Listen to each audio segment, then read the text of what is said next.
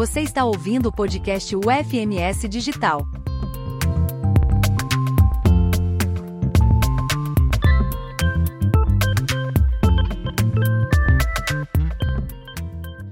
Olá, pessoal. Sou o professor Lamuel Diniz, sou professor do UFMS e eu sou responsável pela disciplina Comunicação, Linguagem e Semiótica.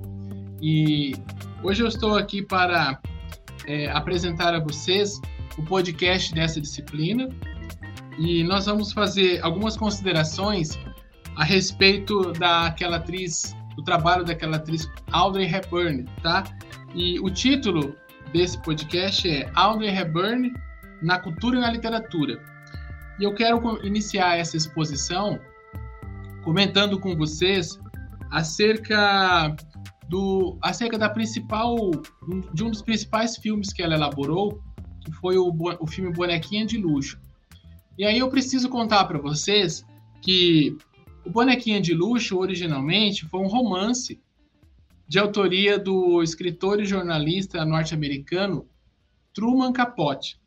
E né, na história, no romance do Capote, a personagem principal era uma prostituta. E quando surgiu a ideia de transpor para o cinema, ah, essa questão da prostituição foi omitida e os diretores decidiram que isso não deveria constar no filme. E a escolha original para, para a atuação seria da atriz Marilyn Monroe, Porém, uh, o papel acabou sendo concedido a Audrey Hepburn. E na, no filme ela aparece como sendo uma moça festeira, que ganha presentes de admiradores. Não há de forma alguma menção à prostituição. E aí a gente percebe que é, a apresentação da, da, da, personagem, né, por meio aí da, da atuação da atriz Audrey Hepburn, é, foi uma foi um, foi um trabalho assim tão, tão, tão interessante que para fazer a cena da, das joias, né, foi preciso abrir a principal joalheria da Inglaterra num dia de domingo. Todos os esforços foram feitos para se produzir, para que se produzisse uma obra, um, um filme marcante, né, um produto midiático que, que não fosse é, esquecido, né? Tanto é que até hoje esse filme é bastante celebrado. E o que é interessante é que é, quando a gente pensa nas relações entre corpo e mídia, a gente percebe que ao longo da sua carreira, a atriz Audrey Hepburn, ela conseguiu manter o mesmo padrão, o mesmo padrão físico, a mesma, a mesma silhueta, e o seu estilo também não, não teve grandes alterações de um filme para outro.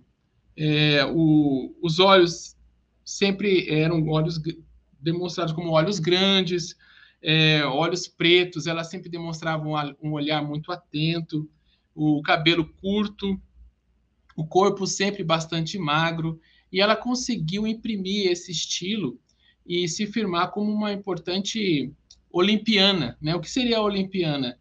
Seria considerando a, a, a ideia, a proposta do estudioso Edgar Morin, Edgar Morin, né, é a condição de uma pessoa ser como uma grande estrela, a condição de estar no topo da mídia, e então é o que é chamado de olimpismo, né, essa característica de conseguir de conseguir encarnar um, um papéis tão interessantes no cinema e se tornar então um, um produto da mídia, um, um produto da indústria cultural. E então a Audrey, ela desde um dos seus primeiros filmes, como Sabrina, Princesa e o Plebeu, ela criou essa identidade. Inclusive, pessoal, é, se sabe que ela fez questão de contratar seu próprio, seu próprio estilista, né? Era ela que, que é, participava ativamente da, da escolha do, do, dos seus figurinos, né? Do seu vestuário para as filmagens. Isso também fez muita diferença na composição da, na composição do, do seu papel como atriz, do seu papel como, como figura midiática. E é, o, o, a questão da, da Audrey foi tão marcante para a cultura midiática que chamou a atenção também de teóricos da literatura, como Roland Barthes. Tá? o Roland Barthes, no seu livro Mitologias, que foi publicado em 1957, ele dedicou algumas considerações acerca do trabalho da Audrey no, no, na, na, questão da, da, cultura midiática. E ele vai dizer que, é, no seu. O Barthes vai dizer que no momento em que ele estava escrevendo, existia uma outra grande atriz que tinha, que tinha destaque na mídia, que era a Greta Garbo. E ele vai fazer, então, uma, uma comparação entre a Greta Garbo e a Audrey Hepburn, considerando a questão do rosto de ambas, tá? Ele vai dizer que o rosto da Greta Garbo é, concilia né, duas idades iconográficas e garante a passagem do terror ao charme. Já, já no rosto da Audrey Hepburn, é, ele vai mencionar que é um rosto individualizado, não apenas por sua temática particular, né, ele colocou entre aspas, né, as expressões, as palavras mulher criança, mulher gatinho, uh, mas também por uma por sua pessoa, uma especificidade única do rosto, que nada tem de essencial, mas que é constituído por uma complexidade infinita de funções morfológicas. Então, quem assistiu ou vier assistir o filme Bonequinha de Luxo vai perceber, é, vai perceber que a, a, atriz, né, a personagem, ela dá uns gritinhos, né? É, parece mesmo, se assemelha bastante à questão de ser um gatinho miando. Né? É comum isso, principalmente no, no bonequinha de luxo, né? É, tem também um outro livro, tem também um outro filme dela que isso acontece muitas vezes, que é um, o filme Como Roubar um Milhão de Dólares, tá? Então, o rosto dela é, se firmou na cultura midiática com essa característica mesmo, de ser um rosto único, mas que tem, aparentemente não tem nada demais, né, o rosto dela, mas ao mesmo tempo existe uma complexidade infinita de funções morfológicas, né, são palavras do Barthes. E aí o Barthes vai nos ensinar o seguinte, que como linguagem, a singularidade do, do rosto da Greta Garbo é de ordem conceitual, já o rosto da Audrey Hepburn é de ordem substancial. Aí, para ficar mais claro, né, o Barthes terminou sua exposição dizendo assim: o rosto da Garbo é uma ideia, já o rosto de Hepburn é um acontecimento. Então, é, aqui, quando ele menciona acontecimento, ele está fazendo referência que as personagens que a Audrey ensinou é, eram personagens assim alegres, é, eram personagens cheias de vida, eram personagens marcantes por, essa, por essas características, sabe? E então essa, inclusive se diz que o, o sorriso suave, né, era um elemento marcante do, do trabalho da atriz. E a gente tem é, então uma persona, uma atriz, né, que se firmou na mídia por meio de um corpo sempre esguio, sempre delgado, e mantendo quase sempre essa, essas características da jovialidade, da alegria, da simpatia. E é diferente, por exemplo, quando você olha para o trabalho daquela atriz francesa, Catherine Deneuve. Por quê? Estou é, pronunciando o nome dela tal como, tal como se, se escreve. É, no trabalho da Catherine, ela conseguiu trabalhar personagens boas e personagens más. Ela conseguiu se destacar em ambos os polos. É, tem um filme da, da Catherine chamado, chamado A Bela da Tarde, em que é uma mulher que sai para se prostituir. Ela tem uma vida normal, mas à tarde ela sai para se prostituir num determinado ambiente, né? Quase que um, uma casa específica para isso, né? E é uma personagem que alguns críticos, né, usam a palavra safada, tá? Eu estou aqui apenas re repetindo o termo que, os te que alguns teóricos usam. Mas, ao mesmo tempo, ela também se destacou como uma atriz que fez papéis de mocinha, como naquele filme Pele de Asno. Tá? O Pele de Asno é um, é um conto, um conto do Charles Perrault, que vai trazer é, uma situação bem interessante. Ó. Havia um rei, uma rainha, a rainha fica muito doente, essa rainha era muito bonita, e já nos seus últimos momentos de vida, a rainha, no seu leito de morte, diz para o, o, o rei: Depois que eu morrer, você procura uma mulher ainda mais bonita do que eu para se casar. E, e aí então ela morre, né? E o rei vai perceber que é, que a mulher, uma mulher mais bonita do que a, do que a ex-esposa dele seria a sua própria filha. Então ele começa a se aproximar da própria filha com um, um, insinuações que, que estavam é, resvalando na questão sexual. E então aí o que acontece? Havia uma fada que se interpõe nessa situação para tentar, ao mesmo tempo, né, é, ajudar a mocinha, a, a adolescente, a se livrar dos ataques do pai. É, num primeiro momento parece ser isso, mas depois a gente pode fazer a leitura de que essa fada tinha, né, essa fada, né, é, tinha a, a, intenção de se, de se casar com o rei, tá? Então, é, eu não vou contar qual é qual é a questão predominante aí, para não, não tirar de vocês o prazer de fazer a leitura do conto Pele de Asno. Então, o, no, no conto A Pele de Asno, o, essa fada pede, sugere que a adolescente que está sendo assediada pelo pai é, vista um, uma, um, uma, um couro né, de um asno que havia morrido, coloque sobre o seu corpo e vá morar num lugar bem distante, onde ela não seria reconhecida como princesa. Então, esse, esse conto Pele de Asno, é, a, a Catherine né, recebeu o convite para fazer o filme. E é um filme no qual ela faz um papel de mocinha, né? Uma jovem que, que tem sonhos e que depois, né, vem se encontrar, vem conhecer o seu grande amor e não acaba e acaba não caindo na sedução, no, nos ataques do pai. Então a Catherine Deneuve trabalhou, né, com essa, ela conseguiu se destacar em ambas as condições de personagens. Mas no caso da Audrey, ela, ela se destacou na mídia com esse com esse papel de mocinha quase sempre, né?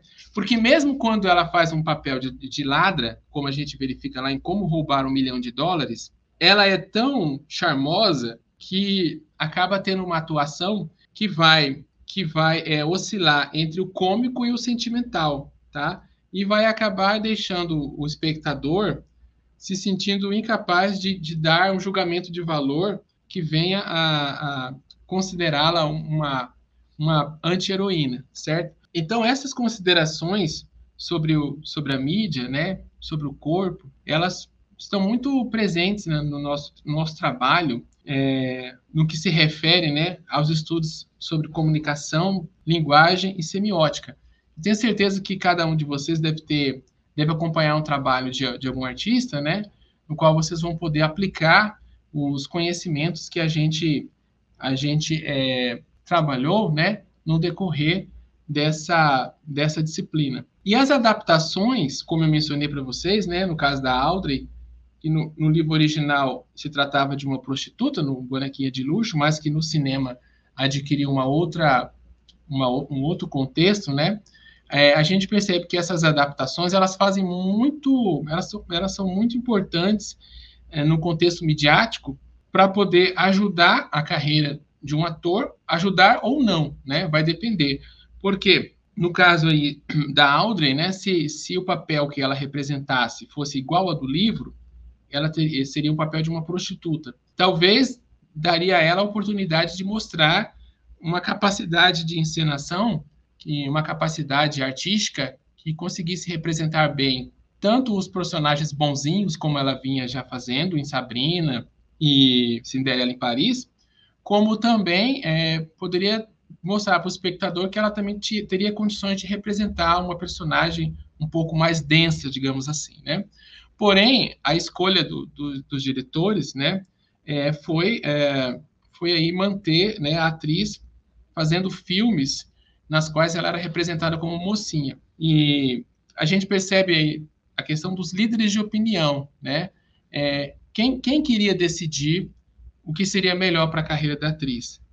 Quem, quem, queria decidir isso? Os diretores, ao fazer uma modificação na escolha do, do uma modificação na, na, questão da composição da personagem, considerando o livro original e o filme que seria produzido, ou os líderes de opinião seriam os nós, os espectadores, queríamos decidir que, que se, se valeu a pena ver essa atriz representando um papel de uma forma mais suave em relação ao, ao, ao produto, ao livro, né, ao livro original, digamos assim, ao texto original, né. Então, são questões que mereceriam uma análise, né? E por meio dessa análise, a gente vai ter sempre a oportunidade de estar refletindo acerca da mídia, é, acerca dos estudiosos que podem contribuir com a mídia, como o Roland Barthes. Né? O Roland Barthes ele escreveu um, um texto em que ele vai considerar o striptease como uma narrativa. Ele vai nos dizer que, que um, um que, o strip, que a narrativa é como um striptease, no sentido de que, é, no striptease, o que é que chama mais atenção? É, no, no, contexto erótico, é, é, vamos imaginar, é uma pessoa já aparecer nua diante da outra, ou a, pra, a, a questão do striptease é, é muito mais interessante, muito mais envolvente. A pessoa ir tirando aos poucos as peças, do, as, as peças íntimas, é, em movimentos é, sensuais, então, logicamente, né, o, o trabalho é, do, a prática do striptease é, de se desfazendo, né, e se despindo aos poucos é muito mais interessante do que estar diante de uma pessoa nua no primeiro momento. É, eu estou aqui, eu estou aqui fazendo esse comentário assim, uma linguagem coloquial, mas eu estou, eu estou partindo, né? Estou dentro do raciocínio do do Barthes, tá? É, apenas tentando ser mais didático, ok? Então, da mesma forma, com esse raciocínio, o que ele quis nos ensinar é que um bom texto, né, ele já não chega dizendo assim, ah, o personagem tal morreu, né? É, ele, ele vai trabalhando, vai mostrando o personagem, é, vai mostrando quem eram seus amigos, quem, quem eram seus inimigos, quais os, quais os seus, quais as pessoas próximas que, que tem um aspecto ambíguo, um comportamento ambíguo, que pode ser amigo ou pode não ser. Aí, depois que acontece o crime, ele vai trabalhar é, sobre, na questão das pistas, né? Então, é, a narrativa tem que ser como um striptease, né? Ela tem que ser trabalhada, ela tem que ser pensada, a questão dos detalhes. Da mesma, tanto é que a gente tem, por exemplo, aquela atriz, aquela escritora, né, Agatha Christie, que fez muito sucesso escrevendo filmes de, é, escrevendo livros de suspense, né, de investigação, uh, a gente percebe essa teoria do, do Roland Barthes parece ser bem simplificada, né, pessoal? Na, na, na, no modo, né, como a, a Agatha Christie, né, aquela escritora inglesa, né, aquela escritora de, de língua inglesa, ela elaborava os seus romances.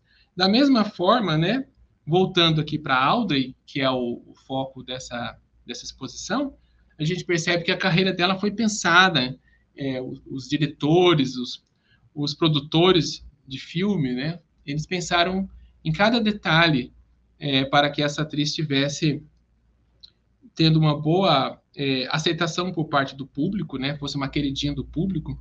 Então, todas as questões da mídia foram muito bem é, trabalhadas, né, no sentido de promover essa, é, essa atriz, né, como expoente do cinema, e ela mesma, né, como eu disse no início da, dessa exposição, ela mesma tinha esse cuidado de, de escolher seus próprios, é, seus próprios costureiros, seus próprios estilistas, né?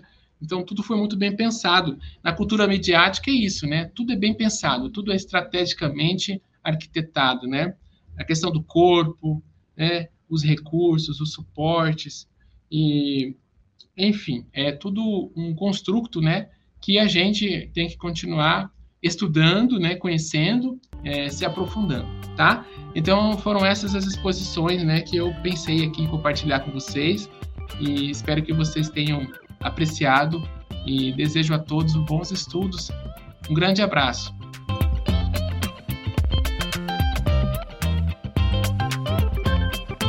Podcast UFMS Digital é uma produção da Agência de Educação Digital e à Distância da Universidade Federal de Mato Grosso do Sul.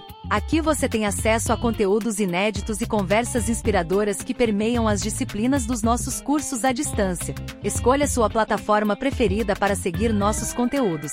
A UFMS agora é digital.